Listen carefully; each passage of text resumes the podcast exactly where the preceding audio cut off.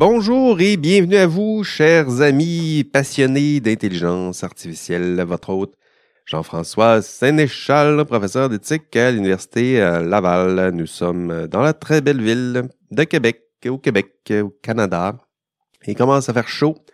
On enregistre en, avril, donc au moment où vous allez écouter ça, il fait vraiment chaud. Donc j'imagine que ça va être en, mai, peut-être même en juin. On va voir comment le, pacing de tout ça, euh, de tout ça s'aligne. Puis, comment allez-vous? Est-ce que la pause en intelligence artificielle, elle est, euh, terminée? Est-ce qu'elle est là? on est dans le futur. Je ne sais pas ce qui se passe. Donc, au moment où, euh, au, moment où on enregistre là, on est encore dans cette, cette belle tempête de la, du moratoire en intelligence artificielle, euh, du moratoire proposé. En tout cas, j'ai écouté une belle conférence. Euh, peut-être l'avez-vous écouté aussi. Là. Donc euh, là, on est le, 13 avril, c'était vendredi dernier, une conférence avec Yann Lequin, puis Andrew NG. Donc on était, écoutez, on était 5000 en ligne, j'imagine, à écouter nos, deux vedettes, nos deux vedettes de l'intelligence artificielle. J'imagine que vous, étiez, vous y étiez peut-être. Euh, puis on a discuté, ils ont discuté, ils nous ont expliqué pourquoi c'était une mauvaise idée de faire une pause euh, ou un moratoire en intelligence artificielle, avec des arguments, ben, somme toute, assez, euh, assez naïfs, je dirais. c'était beau de voir ça. C'est sûr qu'ils ne sont pas briefés par des, des, personnes en communication, mais en même temps, c'est intéressant de voir comment eux, de leur point de vue, c'est des experts techniques, donc comment eux, ils perçoivent tout ça. Euh, donc, c'est intéressant d'entendre ça. Au moins, ils prennent le risque de, de prendre euh, la parole puis de dire de façon assez euh, honnête et transparente leur, leurs, leurs opinions. Puis, euh, je connais pas le futur, mais je gagerais qu'au moment où vous allez écouter ce podcast, il n'y aura pas eu de grosse pause en hier. En fait, je peux me tromper. Puis si je me trompe, ben écrivez-moi pour me dire que je me suis trompé. Anyway, parlant de, pause, euh, ben nous, nous ne faisons pas de pause. Gros programme cette semaine, donc on poursuit nos, explorations, nos recherches, nos réflexions autour du, thème euh, qui nous est cher. Je parle des enjeux environnementaux en matière et en matière de développement durable, mais qui sont associés à l'intelligence artificielle. On a entamé cette réflexion avec Anne-Laure Ligoza. C'était à l'épisode 62, si, mon, si, mes numéros sont, sont bons. Et on a poursuivi euh, l'épisode suivant avec euh, réflexion de, Fred et, Shirley qui ont bien accepté généreusement de, de partager leur, leur réflexion. Ils sont cette semaine encore euh, deux et ce sont mes deux préférés. Puis je le dis vraiment sincèrement. à moins que je j'ai dit la même chose au dernier épisode, peut-être, qui sait. Puis, donc le premier, le premier, il marche sur l'eau. Sylvain Munger est avec nous. Comment ça va, Sylvain? Ça va bien, vous? Yes, je dis, il marche sur l'eau parce que euh, parce qu'on a un horaire euh, compliqué. Puis euh, Sylvain a fait un miracle cette semaine, puis il est présent avec nous. Donc merci encore, Sylvain, d'être là. Le deuxième, c'est mon chouchou. Ben oui, c'est un étudiant à moi. Puis il était dans dans mon cours cet hiver. C'est un passionné d'intelligence artificielle. Au début de mon cours, je leur demande toujours de se présenter. Puis lui, passionné d'intelligence artificielle et d'environnement. Puis je me suis dit, ben voyons donc, c'est sûr qu'il faut que je l'invite à mon, à mon podcast. Raphaël Gay Gagné est là. Comment ça va, Raphaël? Ah, ça va super bien, toi? Yes, merci d'avoir accepté euh, cette invitation. Pas trop, pas trop intimidé par tout ça? Non, non, non, non, non, ça va bien aller. Là, ça te passionne, c'est ça que tu me disais. Là, ouais, ben, c'est ça, mais c'est aussi, c'est une petite discussion tranquille sur euh, l'informatique en général. Ça toujours du bien de discuter de ces, c'est passion. Écoutez, euh, je vous ai invité parce que parce, que je suis curieux. Euh, je me suis dit, je vais, euh, sans trop mettre de restrictions, je lance le sujet, puis j'ai hâte de voir quelles pistes ils vont emprunter. intelligence artificielle, intelligence et artificielle, intelligence artificielle et environnement. vous avez vu ça dans l'intitulé de, notre rendez-vous cette semaine. Je vous ai dit, ben réfléchissez à ça, puis on verra ce que vous en pensez. Sylvain, toi, tu es parti dans quelle direction quand tu as vu ce, thème-là? Tu t'es perdu dans quel genre de, de lecture ou d'aventure intellectuelle, Sylvain? Sylvain, tu es sur mute. Oui, j'allais dire, euh, excusez-moi, là. je marche peut-être, euh, je marche peut-être sur l'eau, mais euh, côté technique, je suis encore sur, disons, assez loin, assez loin de, de l'exercice. En fait, ce que j'allais dire, c'est que moi, si je j'essaie de, de, de, regarder un peu le, le thème de l'environnement sur le plan global de la chose. Je me considère comme assez néophyte au sens où j'ai pas vraiment d'expertise en particulier sur ce sujet-là. mais ce, qui m'intéresse en fait fondamentalement par rapport au thème de l'IA avec ça, c'est un peu de voir qu'est-ce qu'on peut, quel, en quoi l'intelligence artificielle peut en fait venir consolider peut-être des biais ou certains, euh, certaines pratiques, certaines pensées, certaines mm-hmm. conceptions sur euh, notamment sur euh, peut-être les promesses ou les attentes par rapport au développement technologique.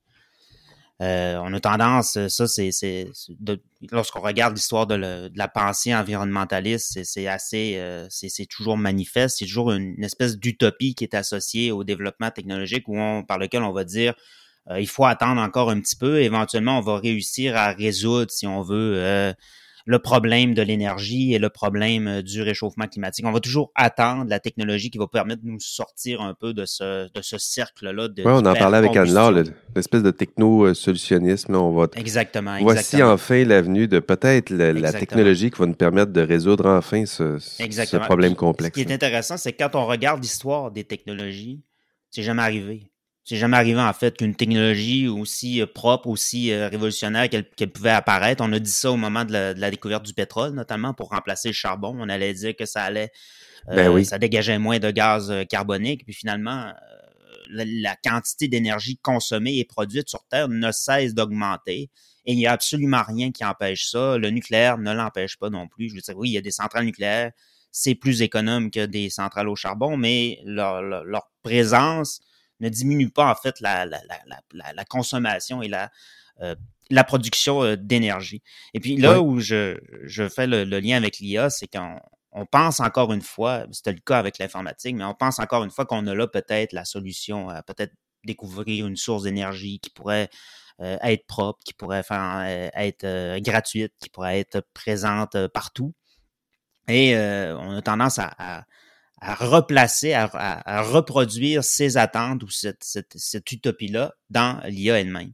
Ce mmh. qui m'amène un peu à... Là, je vais juste commencer par deux mythes, deux, deux mythes qui sont propres à l'IA, puis après ça, je vais aller directement sur le sujet de l'environnement. Les mythes de l'intelligence artificielle et l'environnement. Euh, et là, je vais, je vais m'appuyer sur euh, le, le, livre là, de, de, Kate Crawford pour ça. Donc, pour les auditeurs qui ne l'ont pas lu, il vient tout juste d'être... J'ai appris récemment qu'il venait d'être... Euh, traduit, en français. Ah oui, c'est vrai, je l'avais lu à l'époque. Ah. euh, je ne pourrais pas dire la maison d'édition.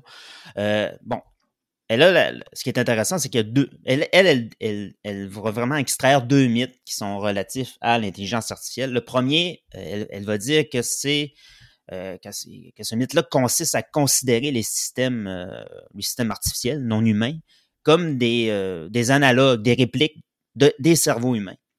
Donc, on va définir l'IA là-dedans comme la capacité d'une machine à accomplir des tâches que l'on associe habituellement euh, ben, aux êtres humains. Hmm. Exactement. Ça, c'est le premier mythe. Et elle va dire que cette conception-là, ça sous-entend en fait qu'il serait possible de créer une intelligence de type humain, mais à partir de rien, en oubliant que l'intelligence humaine, c'est quelque chose qui est incarné, donc qui est enchâssé dans tout un système de relations et euh, dans un des, écosystèmes qui sont plus vastes. Donc ça, c'est le premier mythe. Le deuxième mythe, c'est de considérer que l'intelligence est quelque chose qui existe euh, indépendamment euh, des forces sociales, culturelles, historiques et politiques.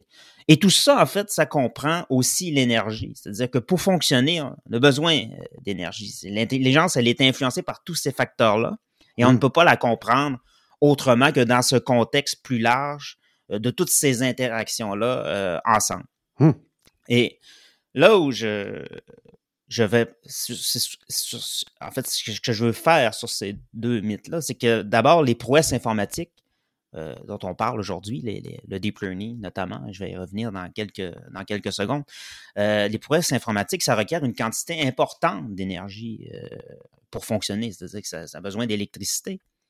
Euh, oui, il y a des tonnes de CO2, il y a des tonnes de, des tonnes d'eau, des tonnes de, de mégawatts. on en parlait avec Anne-Laure, c'est vraiment, ça se calcule, ça. Donc, on a besoin d'électricité pour refroidir, alimenter les processeurs euh, et les mm-hmm. data centers qui, les, qui les hébergent. Euh, selon certaines estimations, et là je prends ces chiffres à elle, en fait, l'industrie des technologies de l'information ça comprend l'IA, ça comprend toute l'informatique au sens, euh, au sens global du terme, pourrait générer environ 14 des, être responsable de 14% des émissions de gaz à effet de serre d'ici 2040. Et euh, la demande en électricité. Pardon? 14 oui, je me rappelle le chiffre. Exactement. Et la demande en électricité des centres de données pourrait être multipliée par 15 d'ici 2030. Et des calculs ont montré euh, qu'un seul système de traitement automatique, ça c'est un exemple, un seul système de traitement automatique du langage peut émettre autant de dioxyde de carbone que cinq voitures sur toute leur vie, sur toute leur durée de vie. Ah oui. C'est fort quand même. Là. Oui, oui, en fait, c'est. Les fois qu'on s'amuse avec ChatGPT, c'est ça. Il il y a une voiture qui est utilisée pendant toute une vie à force de s'amuser avec ces, petits outils-là. Exactement, mais en fait, c'est toujours le, même. Je veux dire, euh, c'est comme les voitures électriques, les Tesla, il y a d'autres problèmes. En fait, le, coût, euh, si on prend d'autres, euh, c'est pas juste la, quantité de gaz carbonique, mais si les déchets, la pollution que ça génère, finalement, le coût énergétique est peut-être. Oui, si on se met à calculer tout, pas juste ce qui nous tente de calculer. Ça, c'est un autre problème. Ça, c'est peut-être la, la fausse perception fondamentale qu'on a tous envers euh, la technologie, toujours penser que ça sauve, euh, ça sauve l'énergie, alors que ça en consomme toujours davantage. Et on peut faire euh, essayer de, relever un peu les deux origines de, cette consommation énergétique-là. on va dire qu'en fait, elle, c'est encore Crawford que je reprends ici, mais que les techniques d'apprentissage reposent sur le principe du maximum de computation. C'est-à-dire, c'est pour résoudre les problèmes, ça repose sur une approche de la force brute, essentiellement. Ça veut dire qu'il faut toujours de plus en plus d'énergie, de plus en plus consommer d'énergie, de plus en plus d'algorithmes, de plus en plus de calculs pour. De plus en plus de paramètres. Là, on est rendu à des milliards et des, paramètres, on finit plus d'en ajouter, puis on, célèbre on célèbre ça aussi. Là. Ben, nous autres. Exactement. C'est toujours l'approche brute. C'est-à-dire il faut plus de données, plus d'électricité, plus d'énergie pour arriver à, ben, en fait, passer les étapes, briser les étapes obtenir plus de résultats, on est loin de l'efficacité. On est, on est plus dans la, performance, mais pas encore dans l'efficacité de la performance en question. C'est ça, exactement. Donc ça, ben, c'est cette approche-là qui repose sur le maximum de, computation ou de la force brute. Ben, ça entraîne une, augmentation considérable, constante de la consommation euh, énergétique. Et ça explique aussi pourquoi la quantité de calcul juste la quantité de calcul, de, modèles euh, algorithmiques nécessaires pour entraîner un seul modèle d'IA a été multiplié par 10 chaque année. Euh, donc ça, c'est depuis, euh, que la, technologie, le, deep learning est, utilisé dans la recherche et dans le 10, commercial. Fois 10 à chaque année. Je je parle pas pour la quantité d'énergie, je parle pour la quantité de calcul, mais ah ça augmente en même temps la quantité d'énergie qui est, qui est consommée. Peut-être que la, quantité euh, d'énergie est peut-être pas proportionnelle, mais en tout cas, ouais, ben, il y a une croissance qui, qui devrait être euh, ben, son corrélaire c'est le même, logique. c'est le même principe que l'automobile. Quand l'automobile est arrivée, on avait dit les gens par exemple, si, vous pouvez faire avec votre automobile, vous avez une autonomie avec une telle quantité d'essence, vous pouvez parcourir, ben, je ne sais pas moi, en 1950, c'était 200 km. Euh, aujourd'hui, on peut parcourir euh, peut-être 100 km de plus avec la même quantité d'essence. Puis on, se disait ben, que ça allait réduire l'empreinte carbonique parce que les gens allaient moins, euh, allaient moins, en fait, allaient moins utiliser la voiture, mais c'est le contraire qui se passe. Si vous pouvez faire 500 km avec ça, vous allez, en faire, vous allez en faire 1000. C'est toujours, c'est toujours le, même problème qui, qui est associé à ça. Le deuxième point, outre le, disons le, le maximum de computation, c'est aussi que le, deep learning, l'apprentissage profond, il est intimement lié euh, à l'histoire de la cybernétique et au contexte particulier de la guerre froide aussi. Donc, il est marqué en même temps par une espèce d'ontologie de l'ennemi. C'est pas mon expression à moi. J'ai déjà vu euh, apparaître ça, ça dans les. Qu'est-ce que tu veux dire par ça? ce que je veux dire, c'est qu'il y a une ontologie de l'ennemi qui est logée au sein même des architectures algorithmiques. C'est-à-dire que. C'est quoi? C'est que les chercheurs qui travaillent dans ce domaine-là sont influencés un petit peu par ben, l'état de ce milieu-là? Ben, c'est le contexte. Ils sont habités par le, contexte et aussi sur. sur euh, Sans même le savoir, là. Oui, exactement, exactement c'est que ça, a engendré une conception selon laquelle l'intelligence numérique ou l'IA comme telle doit s'exercer face à des adversaires pour réussir ou pour apprendre. C'est-à-dire vous devez la mettre à l'épreuve pour, pour, euh, pour obtenir des résultats. Et hmm. vous avez actuellement euh, une, la méthode, dans le jargon informatique, c'est la méthode adversariale. oui, ils, mettent en compétition. Euh, Exactement. Et ça, c'est de plus en plus populaire. Et encore une fois, ça consomme, consomme encore plus de, Oui, T'en fais rouler deux, puis les deux, ils se compétitionnent. exactement. Et ça, c'est une méthode qui est utilisée pour introduire délibérément là, des, des, perturbations ciblées dans, dans, les jeux de données d'entrée, dans le but de, de renforcer les modèles d'IA, de tester un peu leur vulnérabilité ou de provoquer des erreurs. C'est d'introduire des, euh, des, faux, des, faux, des faux positifs, en fait. C'est d'introduire volontairement des erreurs pour euh, tester les modèles euh, hmm. d'intelligence artificielle. Ce qui suppose en fait beaucoup de choses, notamment que la connaissance, ben, ça ne peut qu'être produite suite à l'effort soutenu pour résister, pour contrer et vaincre un adversaire supposé. Et c'est cette conception-là de l'adversaire omniprésent et qui est essentielle aussi pour l'apprentissage, qui, est, qui fait partie du langage même de la programmation.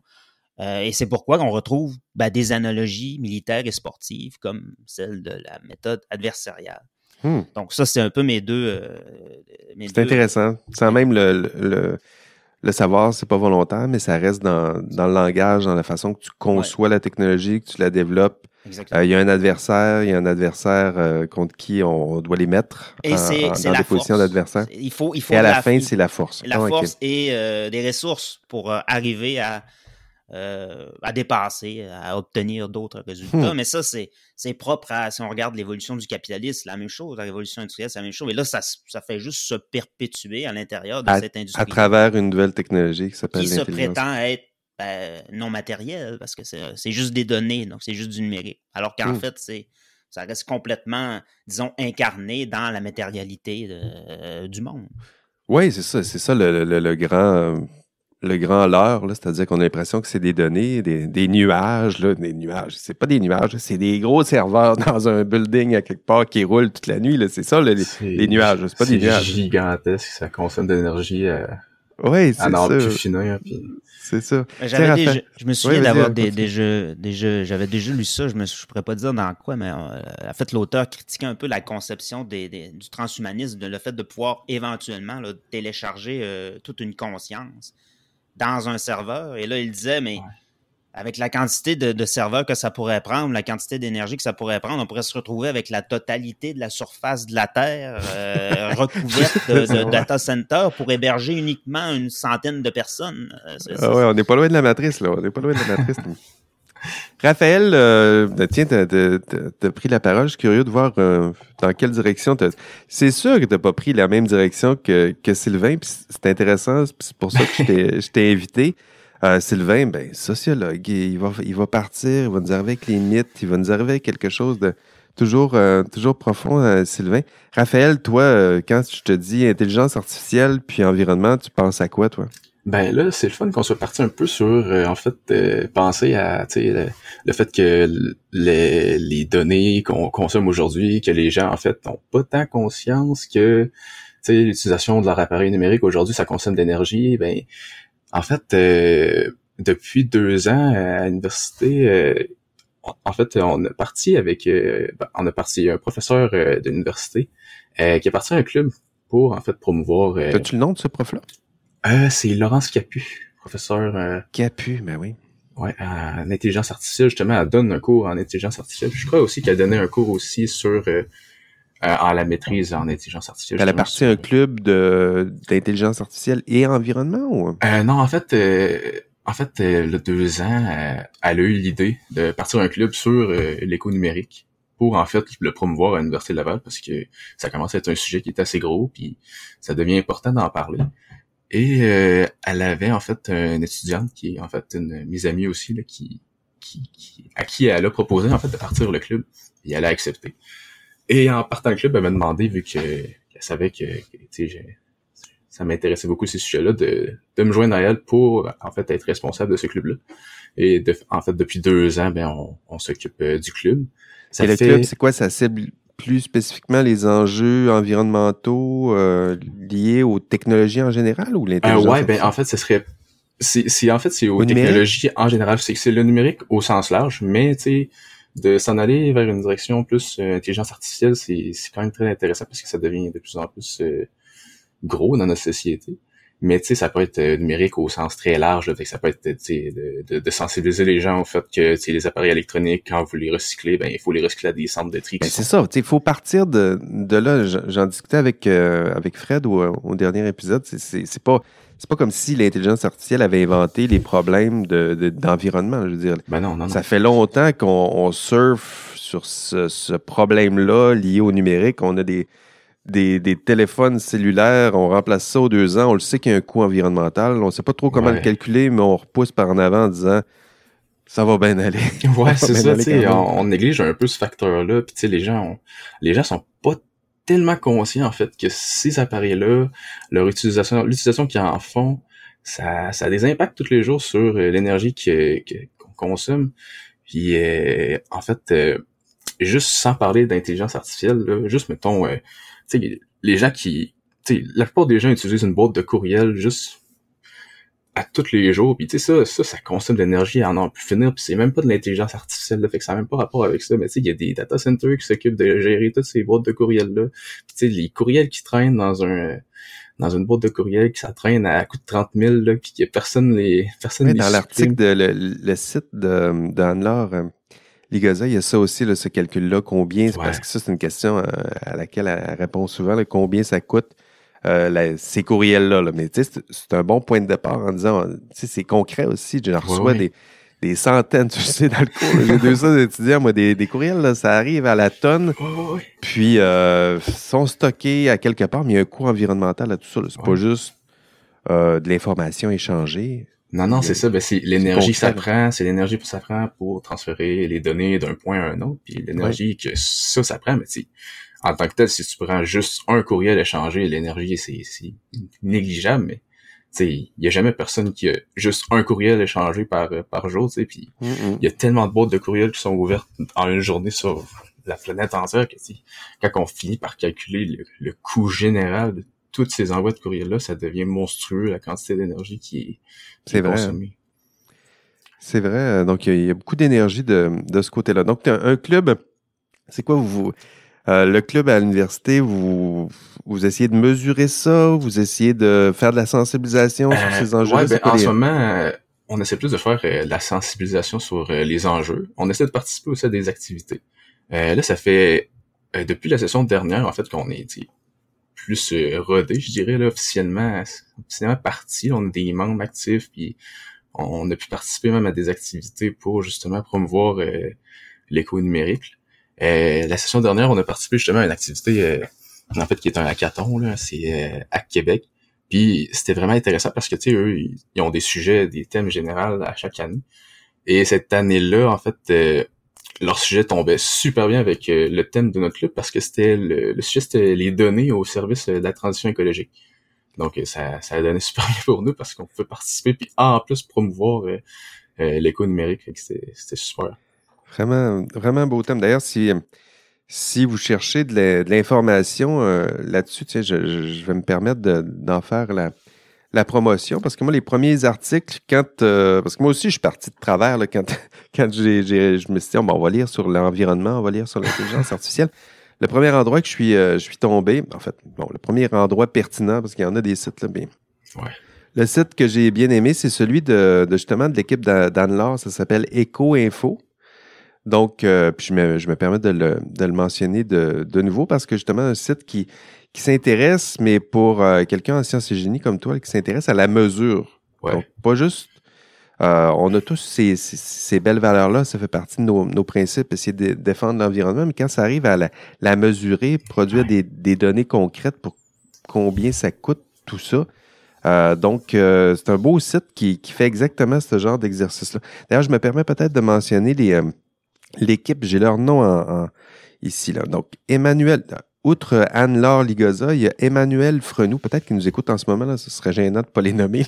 Donc, Emmanuel Frenou, Laurent Lefebvre, euh, Didier euh, Malarino, euh, Anne-Cécile Orgerie, puis Francis Viva, puis j'en oublie certains, puis j'espère qu'ils me, qu'ils me le pardonneront. Puis justement, sur le site en question, on parle de c'est concret, là. Donc, une analyse de cycle de vie d'une intelligence artificielle, mais euh, eux aussi étendent ça au, au numérique, là. Euh, puis là, par analyse du cycle de vie, on essaie de calculer tout, en tout cas de voir qu'il faudrait penser à tout.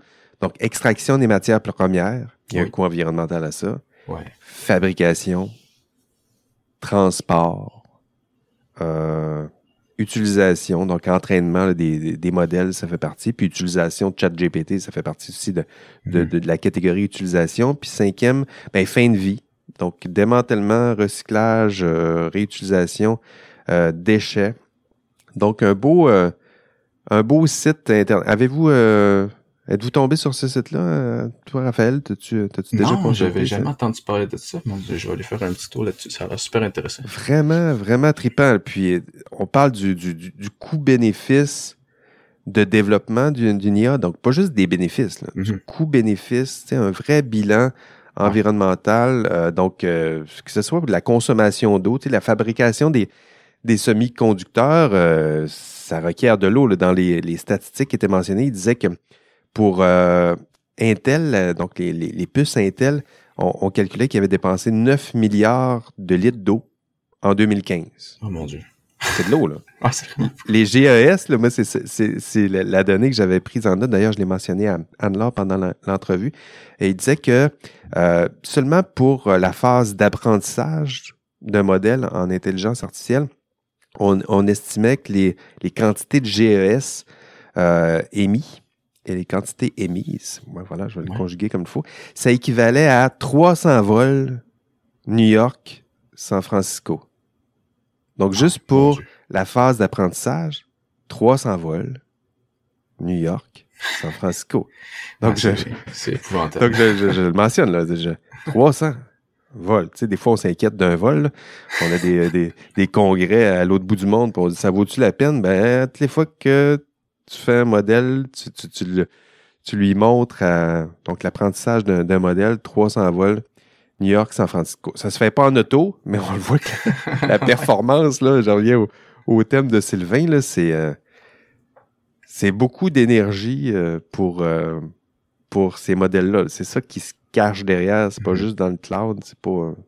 Non, c'est ça. Puis c'est ça, c'est c'est c'est plus c'est plus difficile mettons pour quelqu'un qui qui qui conçoit pas le fait que tu sais une intelligence artificielle, tu mettons pour ChatGPT, tu fais juste écrire quelque chose puis tu il te répond mais tout le calcul qui est fait en arrière, j'ai l'impression que c'est plus difficile de voir l'impact que ça a parce qu'en fait tu le vois juste pas puis tu, tu peux Il y pas a un vraiment petit délai, là. c'est ça. il a- quand tu, tu écris, là, il y a un petit délai. là. Ce Ouais. délai-là, Ce là, petit délai-là là, qui fois, prend faut que tu quelques millisecondes. Il y a quelque Ouais. chose qui se passe, là.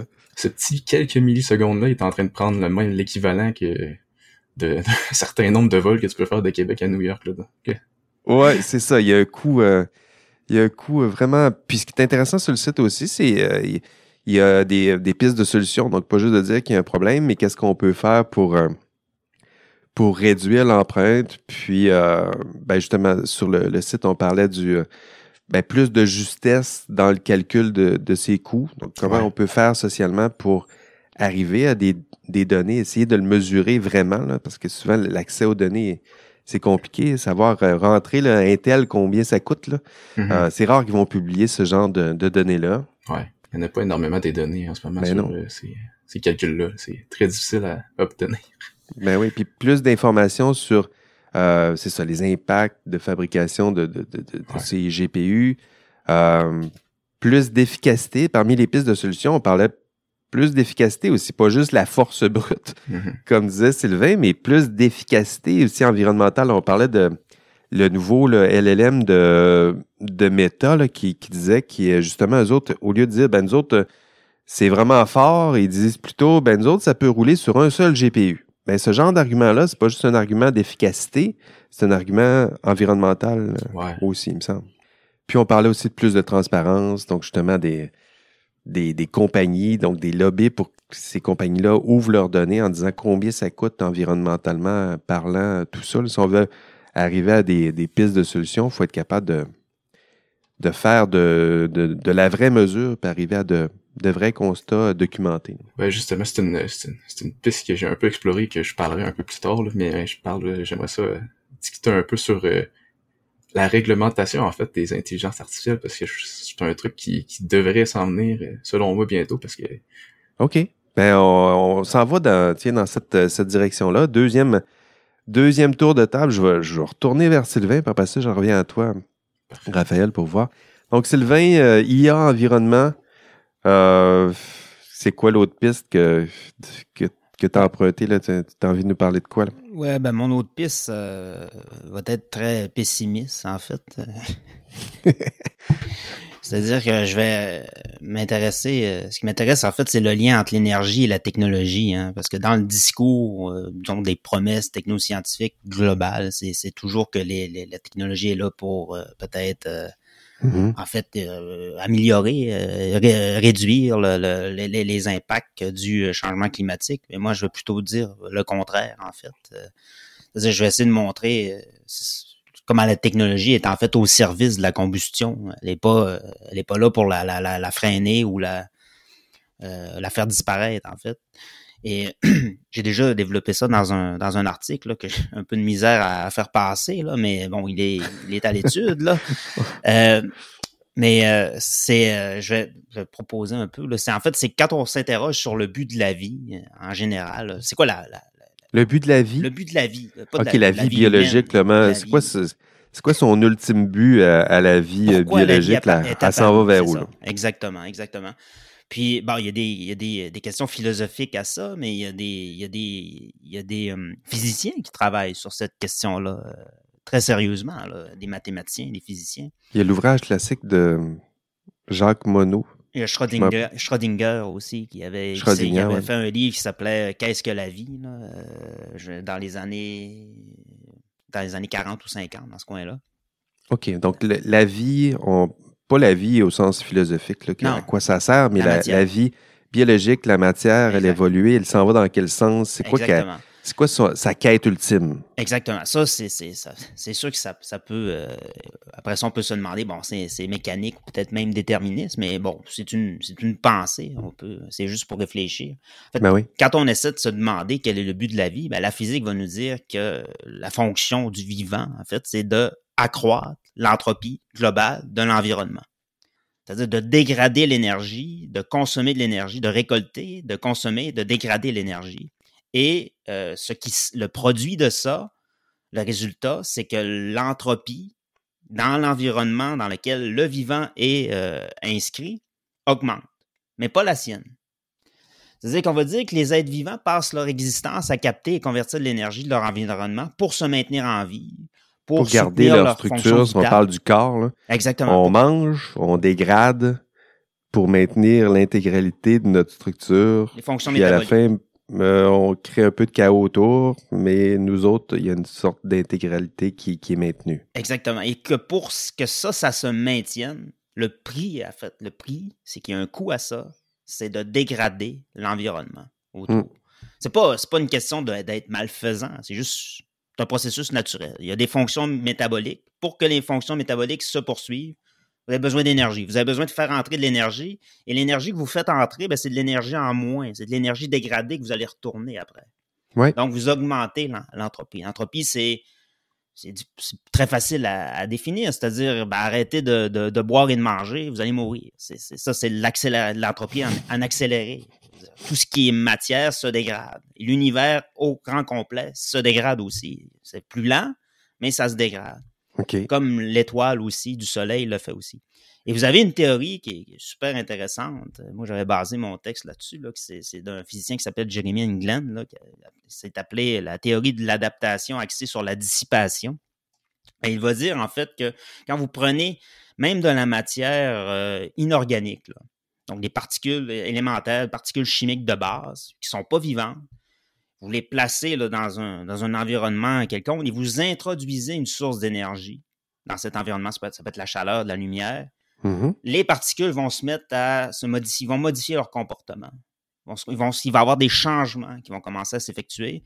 Et en fait, ce qu'ils observent, c'est que la matière s'organise toujours d'une manière à être de plus en plus efficace à absorber cette énergie-là et d'en faire quelque chose. Et de ce point de vue-là, ben, le vivant est juste une, euh, une organisation supérieure qui est plus efficace pour euh, récolter, pour absorber cette énergie-là, cette énergie-là que la matière euh, euh, inorganique. Oui. C'est essentiellement ça. C'est-à-dire que le vivant est un véhicule de dégradation d'énergie qui est, plus efficace pour transférer la dégradation de l'entreprise vers l'extérieur pour agir sur l'environnement euh, c'est selon un mode qui ressemble un petit peu à un genre d'impérialisme biochimique, en fait. C'est-à-dire que l'organisme échange ben, ses fonctions pour maintenir ses fonctions vitales, donc sa basse entropie, pour maintenir son entropie dans son corps la plus basse possible. Il échange ça au prix d'une augmentation de celle de l'environnement extérieur, ce qui lui permet de ralentir les effets de l'entropie sur lui, mais pas de le ralentir à l'extérieur. Donc, on déplace le problème, si on veut. Et, Je te suis. Qu'est-ce qui te rend pessimiste? Euh, oui. Moi, ça me rend plutôt enthousiaste. Mais, en même temps, c'est comme si, le, je reviens à ce, cet impérialisme biochimique que j'emprunte, euh, je crois, à Schrödinger aussi. C'est qu'on va dire que le vivant cherche à transformer, autrement dit, le plus de surface possible de la Terre en matière, euh, le plus de, de, surface possible de matière de, de la Terre en ce qu'il est lui-même, de transformer en vivant. Donc, c'est pour ça qu'il y a de la reproduction du vivant, c'est pour ça qu'il y, a y a un foisonnement de la vie. Et en fait, là, c'est là où ma conclusion, je voulais en venir, c'est que c'est un processus là, d'utilisation, d'absorption, de consommation, de combustion de l'énergie qui a commencé et qui devient de plus efficace avec la biosphère, une biosphère qui est proliférante, florissante, qui a fini par donner naissance à l'intelligence, l'intelligence humaine, qui a fini par se doter d'un caractère artificiel maintenant avec la technosphère. Mais à bien y penser, cette technosphère-là, cette intelligence numérique-là, n'est rien d'autre en fait qu'un multiplicateur de force de l'entropie. En fait, c'est une manière de poursuivre la mission de la biosphère par des moyens artificiels et d'être encore plus efficace à le faire. C'est-à-dire qu'une planète fourmillante, s'il y a des conditions propices et que la vie émerge sur cette planète-là, une planète qui est fourmillante de vie va être beaucoup plus efficace pour dissiper l'énergie qu'une planète qui, est inerte. Et ça, c'est idéal pour accélérer euh, l'entropie. Et les êtres humains ben, sont les mieux placés pour le faire. Je vous donne un exemple. Prenez un lave-vaisselle. Faites fonctionner votre lave-vaisselle. Le lave-vaisselle, pendant la durée. J'ai de la difficulté à convaincre mes garçons de, cette phrase-là. Ben, peut-être qu'avec celle-là, tu vas, tu vas peut-être réussir à les, à les convaincre. C'est-à-dire que le lave-vaisselle, pendant, la, pendant le, moment où il dure, il consomme dix fois plus d'énergie par seconde qu'un être humain mettrait à faire exactement le même travail si tu le faisais à la main, en fait. Ouais. Et si vous prenez. Je comprends le pessimiste, je commence à le sentir. Là.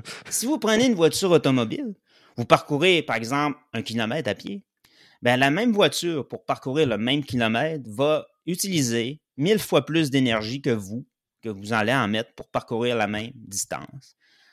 Et ben, en fait, pour moi, ces, deux, ces, deux, exemples-là, je veux dire. Je comprends où tu t'en vas. C'est-à-dire qu'on est dans une logique. Euh, tout ce qu'on euh, produit. D'origine. Exactement. Tout ce qu'on produit. On est retourné au début de la vie. Puis, ouais, tout ce qu'on produit, finalement, on finit par produire. plus d'énergie, tout le temps.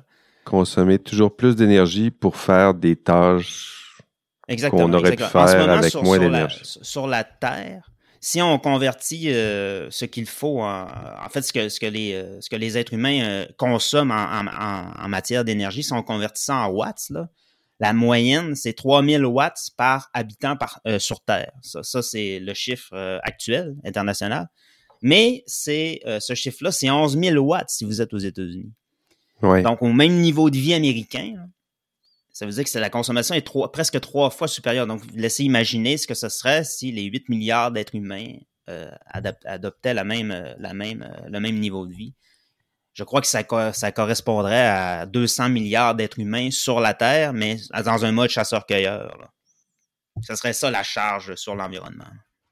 Je comprends un peu ton, pessimisme, ton pessimisme de, de départ. On est dans une logique. Merci pour cette, ce beau voyage, euh, ça, j'admire ça, d'essayer de, dire, on va parler de la vie, je vais vous raconter l'histoire de la vie en cinq minutes et demie. Puis à la fin, on va faire ça atterrir avec euh, l'intelligence artificielle, la consommation d'énergie, gaspillage énergétique. On En est même temps, parti ça- de, ça de vaut- loin, Sylvain. Bravo. En même temps, ça pose des, toutes sortes de questions parce que ça, ça pose la question euh, ben, est-ce que c'est ça le but de l'univers? Est-ce que le, le but de l'univers, c'est de créer la vie quelque part, puis après ça, ouais. ben, de créer est-ce qu'on est libre là-dedans ou on fait juste répéter, euh, on est de Puis, un parce rouage, la- un autre rouage. euh, Un ouais, univers vivant serait beaucoup plus efficace à accélérer, disons, son processus d'entropie qu'un un univers qui est inerte. troublant, euh, un peu pessimiste, mais euh, troublant, puis euh, fort passionnant. Sylvain, euh, Raphaël, est-ce que tu deuxième tour de piste, est-ce que tu es parti dans les mêmes eaux pour euh, est-ce que tu es retourné aux, aux sources de, de la vie ou Ouais, Qu'est-ce- ben peut-être pas sur euh, la question de l'existence de la vie, mais Ouais, Ben, dis-toi, ouais. c'est ben, c'est ça la beauté là. Je me dis en plus c'est intéressant, Sylvain, sociologue, euh, postdoc, euh, il va nous arriver avec des idées, puis euh, effectivement, puis Raphaël qui voilà, qui tripe sur l'intelligence artificielle. T'es en informatique, euh, Raphaël. Hein? ouais, je suis euh, en génie logiciel au bac. Donc ça, c'est très concret. Puis tout à coup, Ouais. euh, toi, on dit intelligence artificielle, l'environnement. Euh, c'est quoi la deuxième piste que tu as explorée? là? Ben moi, en général, euh, en informatique, euh, ce que j'aime bien, c'est l'automatisation. Fait que l'intelligence artificielle vient beaucoup aider à ce niveau-là. Mais un Ouais. autre point aussi en lien avec l'intelligence artificielle que je suis en train de me rendre compte de plus en plus, c'est que tu sais, on commence à voir l'intelligence artificielle de plus en plus dans la société. Puis là, ben, tu sais, l'intelligence artificielle, c'est une technologie qui, qui, qui s'utilise, mais tu sais, au même niveau que l'informatique, les gens l'utilisent pour des fins un peu malveillantes, puis aussi pour euh, son utilisation qu'on peut en faire, puis qu'on sait que l'intelligence artificielle, ça consomme beaucoup de données, puis que tu sais, des compagnies qui font pas attention peuvent euh, peuvent euh, gravement endommager euh, l'état de notre planète. Ben oui. Mais en fait, euh, je pense que l'intelligence artificielle, ça devrait commencer à être un sujet, un sujet de, de, de débat, en fait, pour euh, commencer un peu à le réglementer pour pas que des personnes malveillantes s'en servent ou des gens qui, tu sais, de juste savoir, en fait, euh, comment que l'intelligence artificielle, les compagnies s'en servent, puis comment que, en fait, leur... euh, c'est quoi les impacts, en fait, puis savoir que, tu sais, les compagnies font pas n'importe quoi avec ça non plus, parce que c'est, on- ça a quand même des gros impacts sur... C'est ça qu'on demande en ce moment. Le moratoire, c'est un peu ça. On fait, le but, c'est qu'il demande une pause justement pour mieux réglementer, euh, mettre Ouais, des, des balises, s'assurer que ça nous échappe pas. C'est ça, ben tu sais, que ça nous échappe pas parce que tu sais, on souvent arrivé dans, dans, dans l'histoire de l'humanité qu'on est parti en peur avec une technologie ou avec quelque chose, puis que finalement ça, ça a planté bien raide parce que tu sais, on, on savait plus trop qu'est-ce qu'il y avait pas de réglementation, puis là personne n'est- il y a plein de gens qui étaient partis avec euh, des, des, idées, mais finalement, ça ça a pas marché.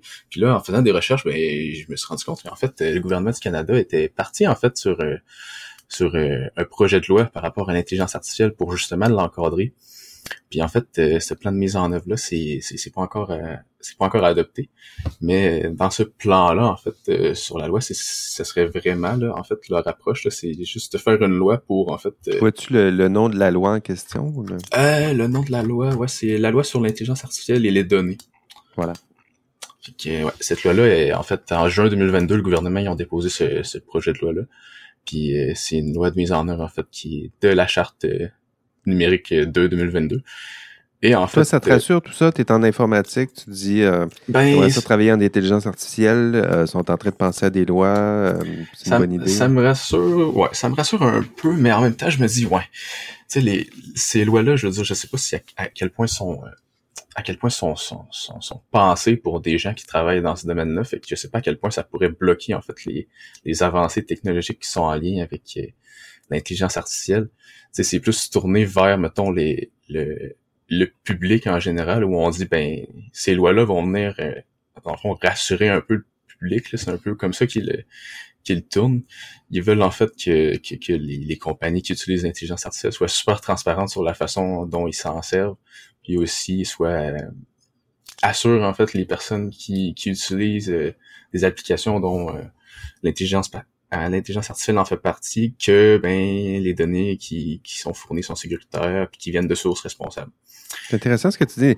Dans la, lorsqu'on fait des normes, il y en a plusieurs qui le voient comme un frein, mais euh, en même temps, le- la norme peut aussi, peut aussi être une, une forme de légitimation. C'est-à-dire que la compagnie Ouais. dit euh, ça me freine pas, moi, ça me permet de faire justement, faire avancer cette technologie à condition que je respecte certaines normes. Il y, a, il y a toujours ces deux, euh, ces deux voies-là là, quand on Ouais, parle ouais, des normes. c'est ça. Puis surtout avec l'intelligence artificielle, comme on sait qui est justement avec son, son, sa grande arrivée rapide qui, qui, qui, vient de qui vient de tout juste d'arriver, ben il va falloir euh, de plus en plus faire attention, puis surtout avec l'environnement, les compagnies, il va falloir qu'ils commencent à faire attention puis qu'ils, qu'ils calculent vraiment l'impact en fait de, de, des calculs qu'ils, qu'ils font avec leur intelligence artificielle.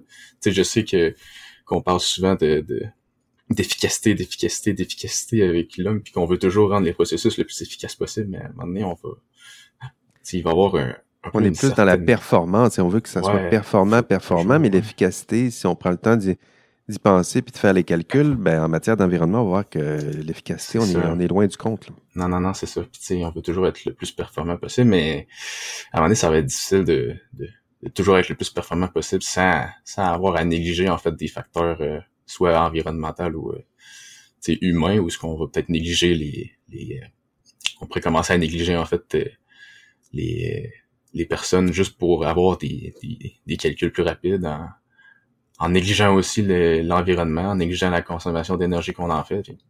je pense que c'est pour ça que c'est important de, de, de, commencer. Toi, dans ta formation, euh, là, t'es, là, t'es, t'es au, t'es au bac. Est-ce que, est-ce qu'on, tu t'intéresses à l'intelligence artificielle? Votre club, est-ce qu'on parle des, des normes, des enjeux sociaux ou est-ce que dans ton entourage qui s'intéresse à ça, est-ce qu'on, est-ce qu'on s'intéresse à ça ou on, on a plutôt notre champ d'intérêt technique, puis on se met à approfondir tout ça. Ben, ben, en fait, euh... c'est quoi la place que ça prend dans votre votre formation, votre curiosité? Ah ben dans, dans notre formation, euh, quand on faisait des, des, des genres de des rencontres, en fait, on offrait aussi des des formations, puis c'est venu euh, souvent ce sujet de parler en fait euh, des normes, des réglementations par rapport à ça, puis tu sais de justement comme on en parlait tantôt là, de de parler de la consommation d'énergie que le numérique en général en euh, a sur la société. Fait qu'on a fait beaucoup de quelques recherches sur ça pour justement sensibiliser un peu les gens de, du club euh, au potentiel euh,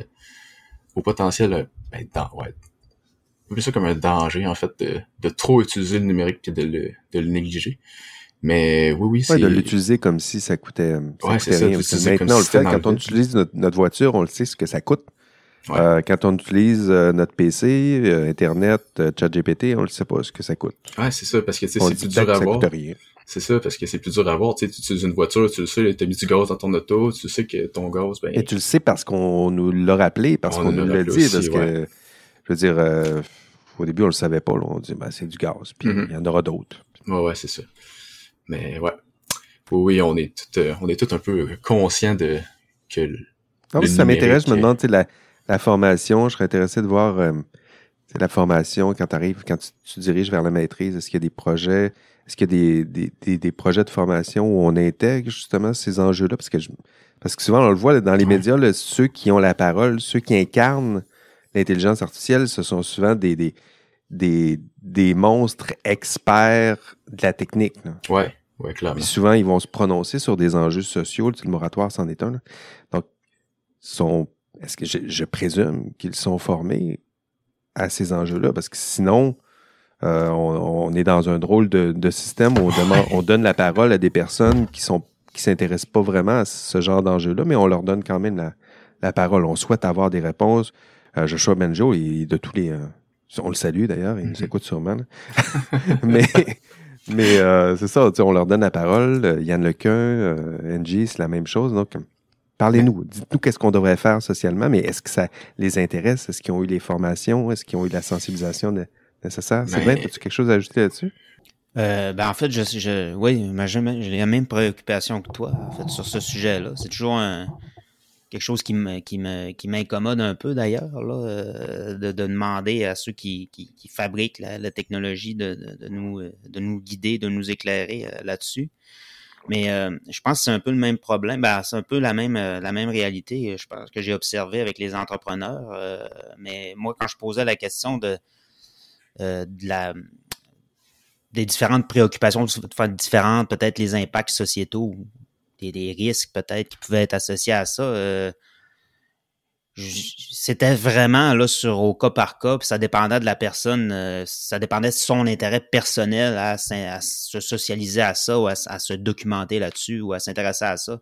Mais je pense que j'ai regardé un petit peu, là, mais je sais que dans les, les incubateurs de, de start-up, de plus en plus, là, on inclut des formations euh, Ah de sensibilisation à des à, par exemple à des biais euh, à des, à des thématiques comme ça des thématiques sociales thématiques euh, sociales économiques puis politiques aussi.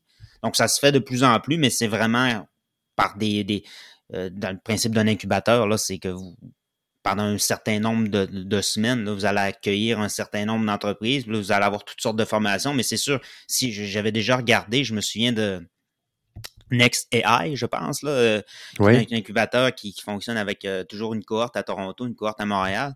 Puis si tu, si tu prenais le nombre, le- le- la quantité de, de contenu, de, de formation qui était lié à la gestion, euh, tout ce qui est gestion de l'entreprise, développement des affaires, puis la partie, euh, disons, euh, euh, impact sociétaux ou éthique, si on pourrait dire, là, c'était peut-être 95% versus 5%. Euh, maintenant, je, ça serait intéressant de savoir dans les cursus, euh, je pense qu'en gestion, ça se fait un peu plus peut-être, mais dans les cursus en informatique, euh, je sais pas. Quelle place ça prend? est-ce qu'ils ont des cours, euh, le- le- la quantité de cours là-dedans? Puis même là, moi, je dirais, j'élargirais un petit peu. Pourquoi pas, au moins, peut-être un cours d'histoire, peut-être au moins, un petit cours d'histoire, un petit cours, quelque chose, pas juste euh, les, les, les, les, les, les aspects vraiment concrets, immédiats, là, les biais qu'il faut enlever et retirer, mais je- j'aimerais ça avoir peut-être une certaine une idée d'une culture générale peut-être un petit peu plus inclusive aussi, pas juste l'aspect éthique. Oui, parce que c'est eux là, qui vont euh, qui vont construire ces, euh, ces outils-là. Donc, euh, c'est important qu'il y ait une formation comme Raphaël euh, dans, dans 10 ans. C'est lui qui va concevoir les, les futures intelligences artificielles, le GPT 82. Donc, on va être rendu là, peut-être. là. C'est peut-être toi, Raphaël. Donc, c'est important que ce soit des, Ouais. des personnes comme toi euh, sensibilisées euh, qui, qui ont eu une- au moins une formation de, de base euh, ou des, des, des, des lieux pour réfléchir à ces, Ben, juste ces enjeux. intéresse, là, parce que si tu fais juste parler de technique puis que tu te soucies pas vraiment de l'impact que, que de ton développement technique, ben c'est un peu. Je trouve ça un peu contre-productif parce que ça va finir Oui. que tu vas falloir que tu redéveloppes quelque chose pour contrer ce que tu as développé. Juste pour. euh, Ouais, c'est ça. en même euh, temps aussi, pour, on peut faire le lien avec une autre séance, là, mais euh, je me souviens d'avoir des- des- des- d'avoir trouvé des trucs là-dessus. Mais quand on se, euh, quand on s'essaie de questionner, savoir euh, d'où vient l'intérêt de la, du chercheur comme tel pour un enjeu en particulier, euh, souvent ça vient pas de ses cours euh, à l'université, ça vient euh, même parfois de la science-fiction. hein. Moi, j'ai vu Ah des, oui, textes de science-fiction qui, qui faisaient un lien entre les deux. là. Les gens qui, qui aiment ça, qui consomment ça, qui en ont consommé quand ils étaient plus jeunes, euh, ont une, une- peut-être une ouverture, peut-être un petit peu plus, euh, Hmm. un petit peu plus, euh, un petit peu plus ciblée sur ces enjeux-là. Mais faut, c'est- une question à savoir pourquoi ils s'intéressent à ça. Moi, je- j'écoute souvent, euh, justement, je, je suis Benjo, puis je sais que ça, ça l'in- ça l'intéresse en particulier, mais ce serait, ce serait de se demander. Parce que lui, c'est un cas, peut-être. si On pourrait dire, ils sont pas tous comme lui, là, les, les gens dans le milieu. Donc, il faudrait se demander Mhm. pourquoi, est-ce que d'où ça lui, lui vient, cet intérêt, cet intérêt-là pour ça. Je, je Oui. soupçonne peut-être Star Trek en arrière-fond. J'ai déjà On va entendu lui parler demander. de Star Trek, et puis je sais pas, moi, je ferais... je- On va je on va l'inviter, là, Joshua, pour, euh, pour lui demander euh, d'où ça part, tout ça, là, Star Trek, euh, ce qui est un Trekkie. euh, donc, J'ai euh, déjà entendu en- dans une entrevue, je sais pas, j'avais une lumière qui m'était Ouais. allumée à ce moment-là. là. Je trouvais qu'il en, parlait peut-être d'une manière un peu, euh, peut-être qui dépassait un petit peu plus juste la simple. euh, C'était notre, premier notre concept euh, de IA Café. Au début, on disait, le, le titre, c'était à la recherche de Joshua euh, Bengio, puis on se disait, on va faire plein d'entrevues, puis euh, le but, c'est c'est d'inviter Joshua euh, éventuellement, mais tu sais, c'était juste un prétexte. là. On invitait plein de monde, puis à chaque, je me disais, à chaque émission, on va faire semblant d'être déçu. Ben, désolé, on n'a pas eu Joshua cette semaine, fait qu'on a un autre. Ça Est-ce que, que de Joshua rêve de moutons électriques? Ouais, ça, voilà la question, euh, Sylvain. Écoute, tu, tu me donnes une perche, là, on, on s'en va vers la, la conclusion. Donc, ce sera notre, euh, notre dernière partie. Donc, on, notre beau triptyque euh, environnement et intelligence artificielle. Donc, euh, c'est ce qui va mettre fin à notre, nos premières réflexions. Puis encore une fois, c'est en, toute humilité qu'on vous partage tout ça. On part, on part de quelque part. C'est nos premières réflexions, premières explorations. Euh, puis euh, j'admire mes, euh, mes invités, puis euh, surtout mes collaborateurs qui, qui sortent un peu de leur, euh, leur champ euh, d'expertise. Euh, mais en même temps, si on veut un vrai dialogue entre, entre nos champs d'expertise, il faut accepter d'en, sortir un, peu. Puis euh, on parle d'interdisciplinarité, puis transdisciplinarité, puis on se dit que c'est bien. Euh, oui, mais il y a un prix. Puis le prix, c'est d'avoir l'air un peu plus fou, puis un peu moins expert que d'habitude lorsqu'on s'aven- on s'aventure sur un, un terrain intellectuel un peu, un peu plus nouveau. Puis habituellement, cette partie de la recherche, ben, on le fait euh, dans nos bureaux en lisant, puis derrière les portes closes des bureaux de la, de la faculté. Euh, mais nous, ben, on le fait, euh, vous, avec vous, live, euh, on s'enregistre, puis on en parle, on explore, on lit, on essaie de comprendre, puis on vous partage nos, nos réflexions. Donc, voilà un savoir euh, interdisciplinaire en train de, de se construire. Avant de vous quitter, merci à mes euh, fidèles collaborateurs, euh, collaboratrices, il n'y en avait pas aujourd'hui. Donc, Sylvain Munger, merci. Merci à toi. Raphaël Gay Gagné, merci pour cette première participation, euh, Raphaël. Ouais, merci à toi, ça fait plaisir, c'était super le fun.